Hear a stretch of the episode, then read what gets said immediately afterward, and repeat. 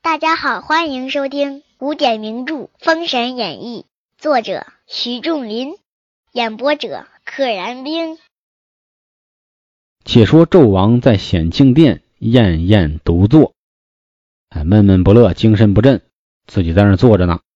有常侍来报，启陛下，三位娘娘首级已号令周营辕门。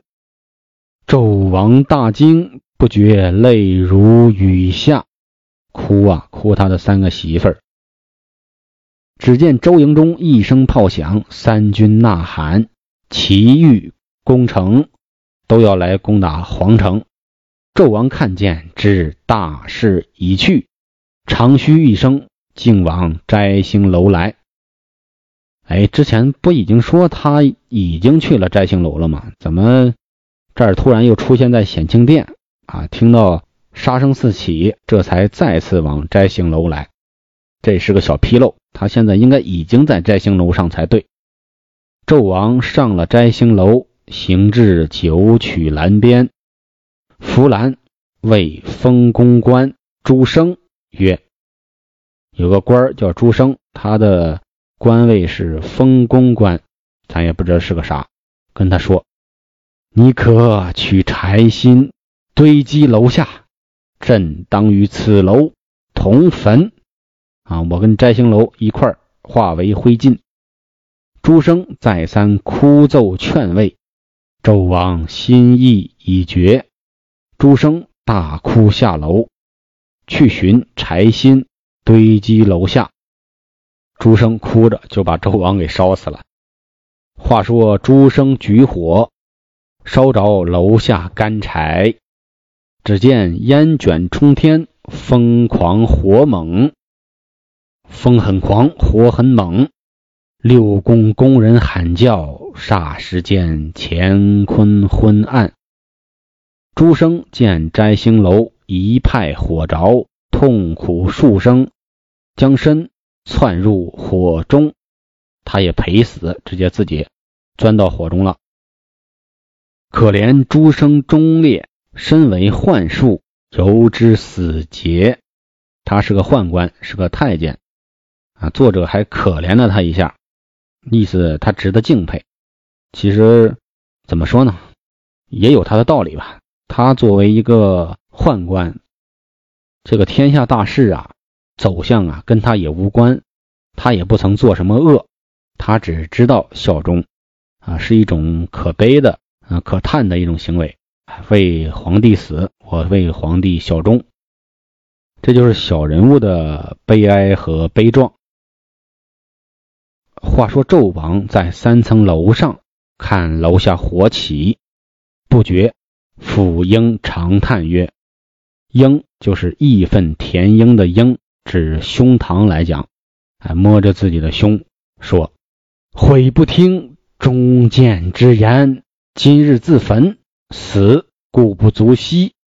有何面目见先王于权壤也？没脸见先王。’”权壤就是指黄泉。只见火趁风威，风成火势，须臾间四面通红，烟雾涨天。摘星楼高啊，烧出来这个烟尘再往上飞，那就更高，一下就把天都遮盖了。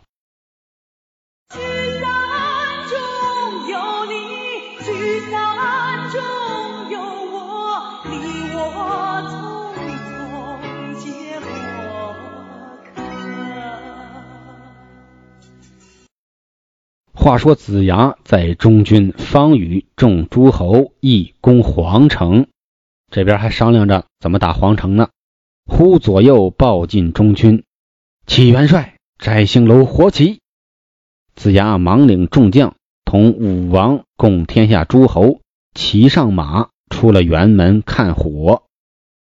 武王见此，掩面不忍看事，兜马回营。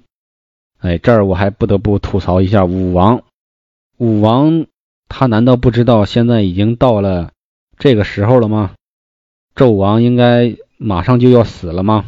如果他真心是按照他自己心中想的那样，我不来夺位，我只是来劝谏的，他现在不应该赶紧进宫来救纣王吗？但是他没来，那说明什么呢？他就是乐见其成，哎，把脸遮上，不忍看呐。哎呀，纣王死的冤呐，纣王不该死啊。那我猜他的心里，他应该是掩面而笑。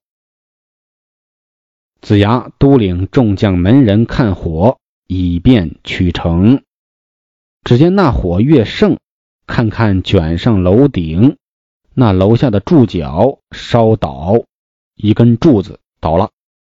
只听得一声响，摘星楼瘫倒，如天崩地裂之状，将纣王埋在火中，一时间化为灰烬。一灵已入封神台去了。话说摘星楼焚了纣王，众诸侯聚在午门外驻扎。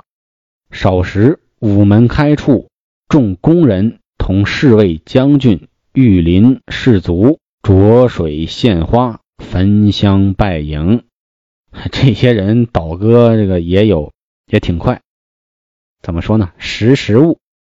宫女啊，御林军呐，侍卫啊，打开门，焚香、撒花、泼水，清水泼街，鲜花丛丛，烧香拜迎，这个都好理解，都是小人物，都想活。他们不知道武王姜子牙怎么想的，极有可能会把他们杀了，所以赶紧出来迎接，求的能够生存，这个完全可以理解。武王车驾并诸侯。入在九间殿，姜子牙忙传令，且救熄宫中火，先把火灭了，一会儿别把整个大殿都烧了。不知后事如何，且听下回分解。本集就到这里啦，记得订阅哦。